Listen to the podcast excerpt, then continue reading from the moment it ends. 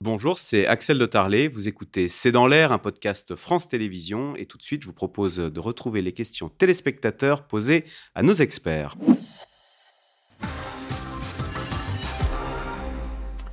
Alors, peut-on dire que la France est surnotée quand on voit le montant très élevé de notre dette, Philippe de Sertine? Donc, on le rappelle, hein, le montant de la dette de la France, c'est 113% du PIB, quand la moyenne de, quand l'Allemagne est à 67% et la moyenne de, de la zone euro est à 93. Oui, d'ailleurs, la zone euro est aussi double A quand elle emprunte. Hein. Donc, effectivement, on voit que nous, on est, ce qu'on disait tout à l'heure, le, le plus gros ratio d'endettement public de tous les AA. On est le mieux noté par rapport à notre dette. Donc on est le mieux noté par rapport à notre dette, par rapport